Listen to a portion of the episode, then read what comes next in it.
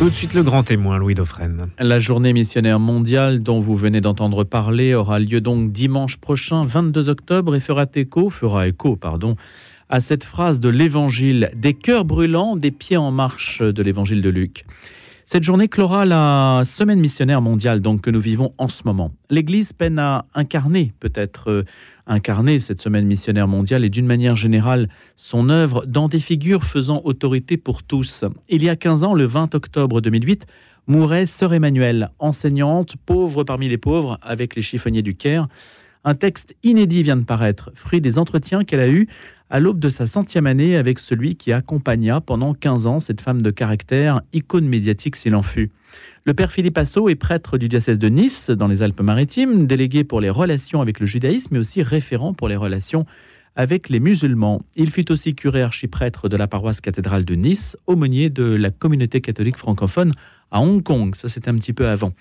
Et en 93, il fut recruté par Sœur Emmanuel. Il l'aida à la rédaction de son autobiographie posthume, Confession d'une religieuse, alors qu'il faisait un doctorat conjoint en théologie et en sciences du langage. Chemin faisant, le père Philippe Assot devint conseiller spirituel de sœur Emmanuel, dont la vie aura été consacrée à sauver des enfants. Et c'est le titre de ce dernier opus, paru aux éditions Flammarion, et dont va nous parler le père Philippe Assot.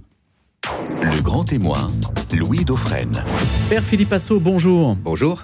Sauver les enfants, c'est le message de Sœur Emmanuel, un message un petit peu plus difficile à tenir aujourd'hui dans l'Église catholique. Sauver les enfants, c'est ce pourquoi Sœur Emmanuel a engagé sa vie avec le Christ. Mais peut-être que c'est plus difficile à entendre aujourd'hui dans la mesure où si l'on reste sensible, mais malheureusement uniquement sensible à la détresse, à la misère des enfants dans le monde, il semble que nous nous, nous replions sur nos sociétés, d'une part, et que nous soyons inconscients, d'autre part, de la détresse, de la misère et des problèmes qui se jouent pour l'enfance dans nos pays développés, riches, etc.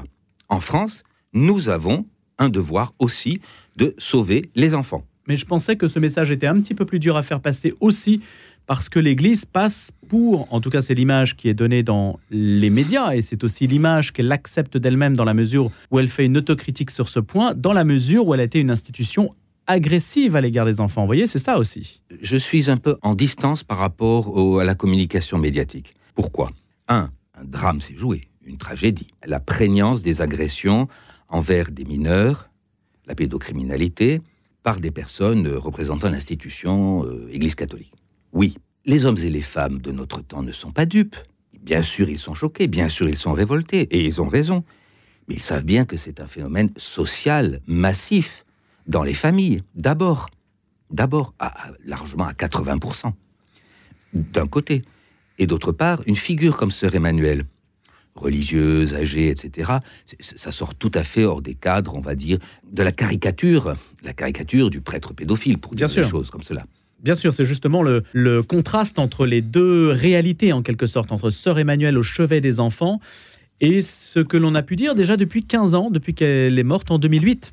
Oui, mais euh, rappelons tout de même que pour le meilleur d'abord, mais aussi pour le pire, et reconnaissons-le, et réagissons je trouve que nous ne réagissons pas assez dans l'Église catholique, malgré le courage, la détermination et les orientations claires de l'épiscopat français. À quoi ne réagissons-nous À la pédocriminalité. Et donc, malgré cela, malgré cela qui fut le pire, l'Église catholique a été et demeure une institution éducative massive qui a aussi fait énormément de bien. Et il faut tenir l'un et l'autre sans jeter le bébé avec l'eau du bain et sans minorer ni ceci ni cela. Racontez-nous, Père Philippe Assot, comment vous avez été recruté par Sœur Emmanuel. Alors, en, 1986-87, je suis aumônier des lycées et collèges de Grasse et j'amène une cinquantaine de lycéens à une conférence à Nice, au théâtre de Verdure, de Sœur Emmanuel qui euh, euh, récoltait des fonds pour le Soudan. La crise soudanaise avait, euh, avait éclaté. Il y avait immédiatement 10 000 enfants à secourir, réfugiés du Sud-Soudan. Et malheureusement, la crise au Soudan aujourd'hui est à nouveau extrêmement dramatique. Et à la fin de cette conférence, par un confrère qui la connaissait un peu, je lui suis présenté. Nous échangeons trois mots. Elle me dit on se comprend. Elle repère, parce que c'était une recruteuse, une chef d'entreprise, que euh, je conduisais une recherche et en théologie, en exégèse biblique, et en sciences du langage, que j'étais un littéraire, euh, voilà. Et quand elle est revenue en France en 1993 à la retraite, je reçois un appel de sa part me demandant de venir la voir. Et là, elle me demande est-ce que tu veux bien euh, m'aider à, à rédiger, à achever mon autobiographie, qui paraîtra, selon sa volonté après sa mort, Les Confessions d'une religieuse. Voilà. Et nous avons travaillé 15 ans ensemble.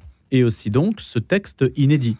Et ce texte inédit, Sauver les enfants, qui est le, fruit, si j'ose dire, la, mise en forme euh, du script quasiment mot à mot de, quelques entretiens derniers que eu avec elle euh, avant sa mort. Bien sûr, euh, inattendu, mais prévisible tout de même, dans un contexte où elle était handicapée par le très grand âge. Elle est morte trois semaines, un peu plus, avant son centième anniversaire. Et elle ne pouvait plus rien faire. Elle était extrêmement lucide, une vivacité d'esprit euh, intacte. Et donc, je lui ai proposé euh, de s'expliquer sur son leitmotiv, son slogan, euh, son appel. Il faut sauver les enfants. Qu'est-ce que tu veux dire? Elle s'en explique. Est-ce que c'est un guide pour l'action? Est-ce que c'est un appel, un cri? Comment qualifier ce texte qui est relativement court, hein, qui fait euh, moins de 70 pages? Court parce que sur quatre entretiens, pas plus, elle, elle est morte après.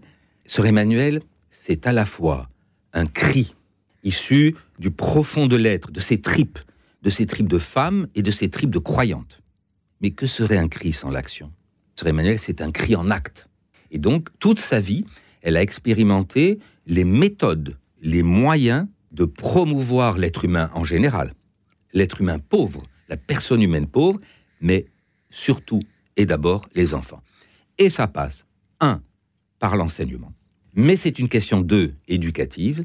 Et trois, il faut qu'il y ait un projet qui dirige tout cela, qui est à la fois à faire en sorte que chaque enfant devienne lui-même dans son identité propre, sa personne. Mais deux, que cet être soit un être humain, c'est-à-dire fraternel.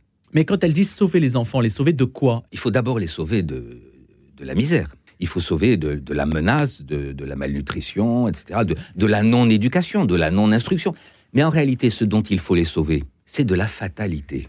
Les enfants sont vulnérables devant le sort qui leur est fait, être pauvres, être indignes aux yeux des autres, être des sous-êtres humains, ne pas avoir d'avenir, être enclos, être enfermé dans un quartier, dans une condition sociale. Chiffonnier tu es, chiffonnier tu resteras. Et, c'est cela dont il faut sauver. En fait, c'est une question d'espérance, voyez. C'est une lutte d'espérance. Ouvrir les horizons, ouvrir l'avenir, ouvrir le devenir de l'être humain, ouvrir le devenir d'une société humaine, fraternelle. Comment avez-vous fait, Père Philippe Assot, pour mener à bien ces entretiens? Lorsque j'ai conduit ces entretiens, nous avions quelque chose comme 13 ou 14 ans de passé de travail ensemble. Ça aide. Dans une euh, connivence de travail, d'amitié, de complicité, dans la juste distance, parce que c'était un morceau, sœur Emmanuel, et elle ne pouvait s'entendre qu'avec des gens euh, qui étaient équivalemment un peu euh, du tempérament. Quoi. Il, faut, avoir du, du répondant. Voilà. Donc, selon notre habitude, c'est-à-dire pour les deux précédents ouvrages, Les richesses de la pauvreté et Vivre à quoi ça sert, je lui avais fourni une liste de questions préparatoires. Et cette fois-ci, cependant, elle ne pouvait plus préparer par écrit, comme à notre habitude, les réponses. Et donc, je lui posais une question lors de nos entrevues pour cela, et je la laissais parler. Sauf s'il fallait euh, revenir au sujet, ou etc. Et je notais mot à mot, et je revenais la fois suivante avec les questions euh, liées, et puis voilà, et je notais. Et ça m'a donné la matière pour pour l'ouvrage. Alors quand elle dit par exemple, hein, je la cite, hein, pour tous les éducateurs, enseignants ou parents, il est donc temps de souligner l'importance de la fermeté. C'est très difficile, les enfants sont coquins, ils veulent donner le sentiment que l'on n'a pas prise sur eux et pour cela savent très bien défier les adultes. Ils les poussent ainsi à la colère, aux mots et aux gestes blessants.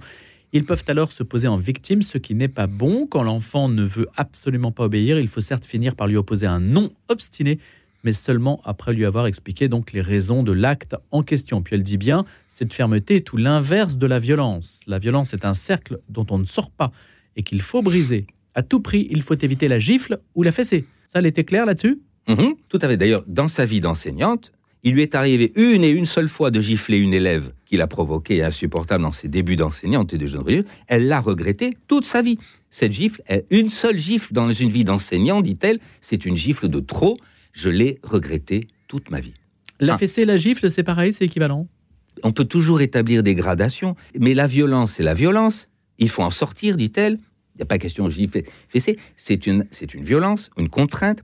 Mais cela signifie quoi? C'est un échec. Pourquoi? Parce que on n'est pas arrivé à établir la relation avec l'enfant. Et qu'il faut en arriver là, malheureusement, pour certains. Donc l'idée est la suivante. L'amour pour l'enfant, elle le dit bien, il s'agit de respecter l'enfant et de l'aimer, mais l'amour suppose la fermeté éducative.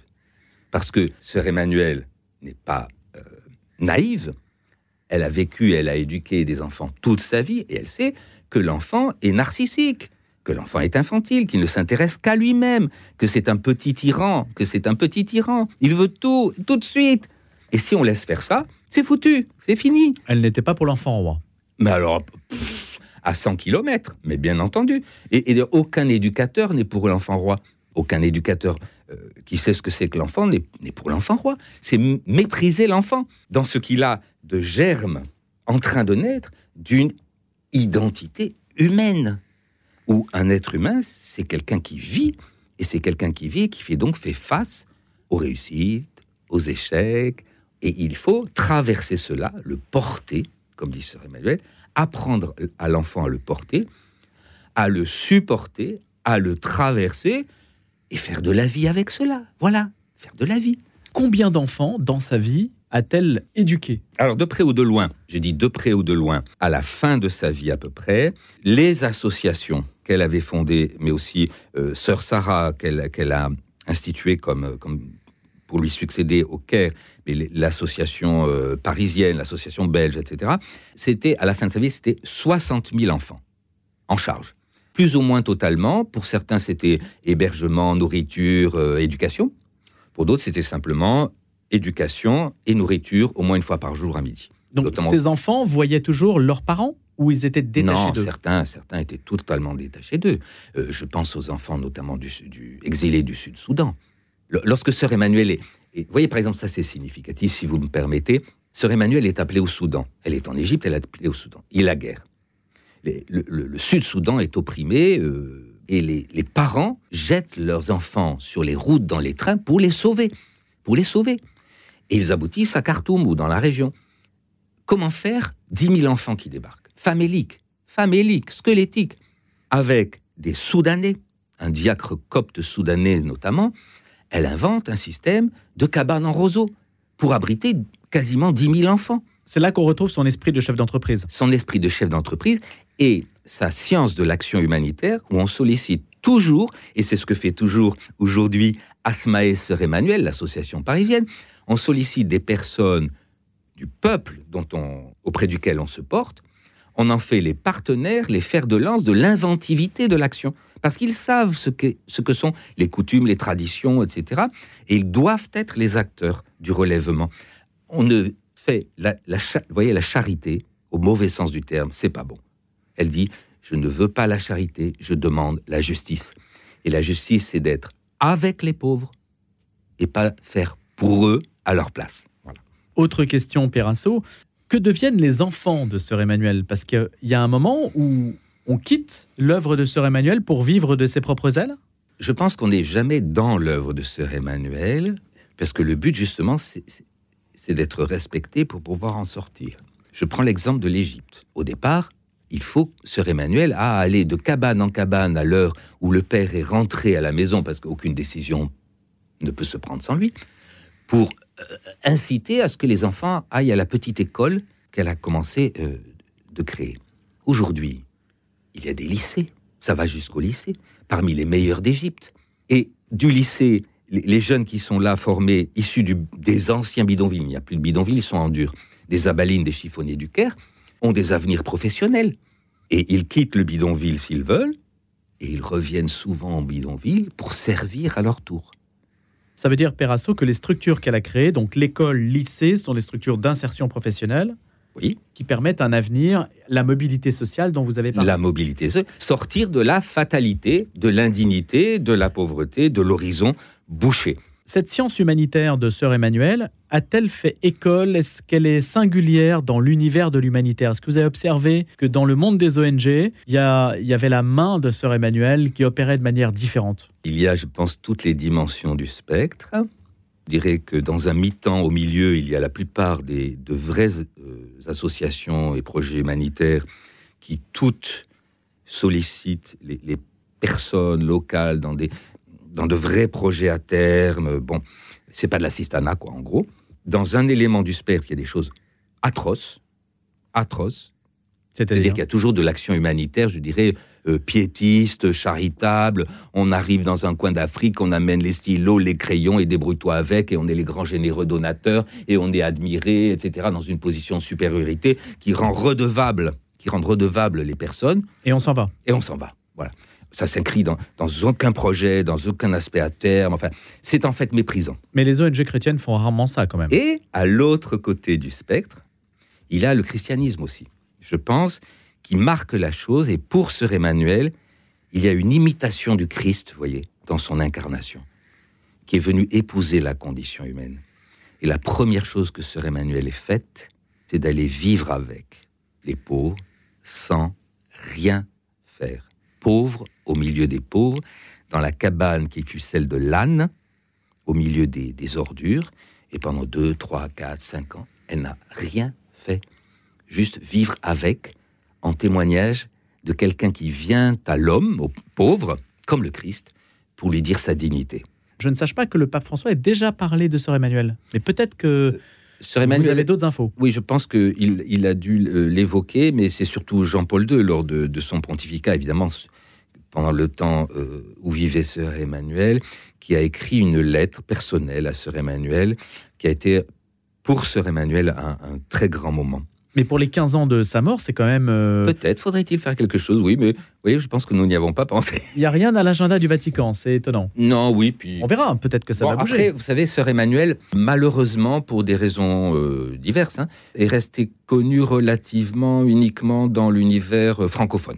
Oui, mais enfin, le pape François lit des auteurs français. Absolument. Il a aussi, Ah oui, euh, oui, oui. il a aussi une proximité avec la France, quoi qu'on le dise. Et il y a autre chose qui devrait lui plaire. Il vient dise le de, contraire. oui, il devrait lui. Il vient de. Le pape François a, a publié une lettre apostolique sur, euh, sur Blaise Pascal. Or, euh, Sœur Emmanuel avait pour maître à penser Pascal et elle a écrit le livre Vivre à quoi ça sert, qui est un commentaire de Pascal. Alors voilà, ce côté intello de Sœur Emmanuel ne transparaît pas forcément Non. dans l'opinion publique.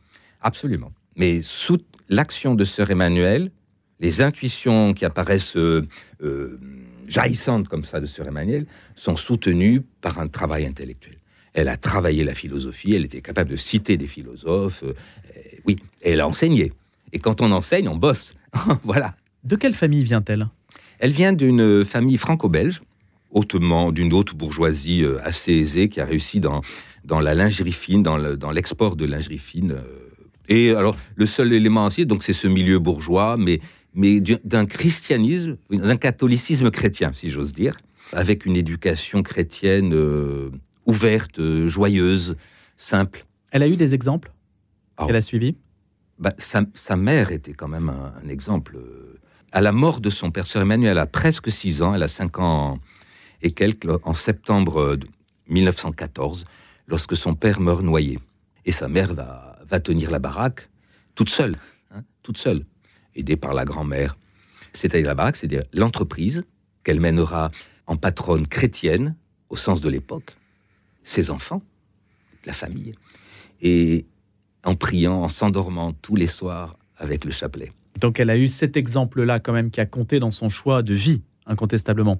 L'humour tient ici une grande place parce que il ne froisse pas, ne blesse pas, je la cite. L'humour relativise, il apporte une note de gaieté vivante qui est précieuse pour aboutir à une vision moins catastrophique ou moins exaltée de la situation. Les médias adoraient Sœur Emmanuel pour ce côté-là aussi, cette forme de, de gaieté qui euh, pouvait... Et puis, bien sûr, euh, son, son esprit de répartie qui était très fort. Très fort. Ah, elle était, était bourrée du bois, ça c'est sûr. Travailler avec elle, c'était à la fois parfois s'engueuler, s'attraper, et le plus souvent éclater de rire, à condition qu'on bosse. Elle acceptait tout à fait. L'humour, c'était fondamental. Mais souvenez-vous d'une émission, je ne dirais pas où, où quelques amuseurs publics radiodiffusée, télédiffusée. On commençait à poser des questions euh, invraisemblables. Elle s'est levée, elle a dit pour parler de ça, moi je m'en vais. hein. Oui, elle dominait très bien l'outil médiatique. Parce qu'elle était libre. Elle était libre. Elle, elle tutoyait Chirac, elle, elle tutoyait le pauvre. Elle tutoyait Chirac, elle tutoyait les pauvres. Dès l'instant qu'elle est rentrée au noviciat, et puis qu'elle a revêtu euh, sa robe de religieuse, elle a dit J'ai été libérée. C'était une femme libre. Père Philippe Assot, la question inévitable, après l'abbé Pierre, après le Père Sérac, après Sœur Emmanuel, on cherche les figures médiatiques, ce qui peut constituer des disciples qui peuvent incarner, parce que la question de l'incarnation dans la société compte. Vous avez des noms? J'ai une problématique à vous soumettre. Allez-y. D'une part, vous l'avez dit, je le dis autrement, le règne de Dieu est, petit comme une graine de sénévé, parfois et sûrement invisible à la puissance du monde et à sa médiatisation. Cependant, je pense que nous vivons un moment en Occident, en Europe occidentale et en France, où l'Église s'est repliée à l'image de toute la société, hein, et que donc euh, apparaissent moins ou peu des figures tournées vers, en sortie, comme dirait le, pape François. Mais, je pense que nous vivons, et je demande, j'appelle à y prendre garde, nous vivons un fait massif, social, occidental, généralisé, de repli communautariste et fondamentaliste, piétiste. Voilà. Les médiatiques, c'est évident dans les médias, recul de la pensée critique, recul de l'historicité, affectivité, immédiateté, le feeling au lieu de... Voilà. Ok, bon, ben, l'Église c'est normal, et dans le monde, dans la société. Soyons attentifs. En sortie, de manière à annoncer l'évangile du règne qu'a fait Jésus-Christ, et quand il a annoncé l'évangile du règne, il n'a pas fait que prêcher, il a aussi guéri les malades, libéré les captifs. Merci, Père Philippe Assot. Je rappelle que vous êtes prêtre du diocèse de Nice, docteur en théologie, en sciences du langage, et que vous avez été collaborateur, conseiller spirituel de Sœur Emmanuel, qui était née, hein, c'était Madeleine Cinquin. Elle est née à Bruxelles le 16 novembre 1908 et elle est morte dans sa centième année en 2008.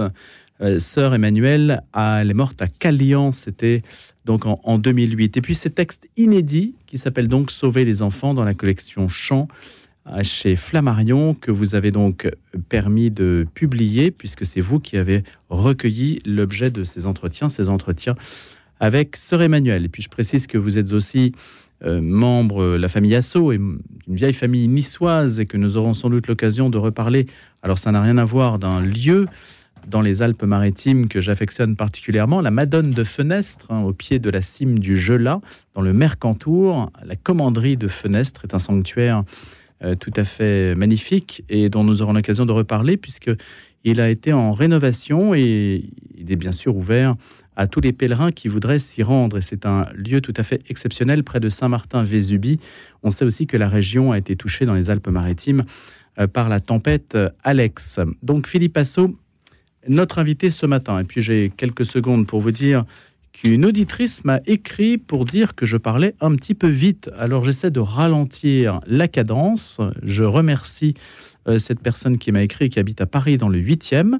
Et donc je vais faire en sorte de parler un petit peu moins vite. Voilà, c'est dit.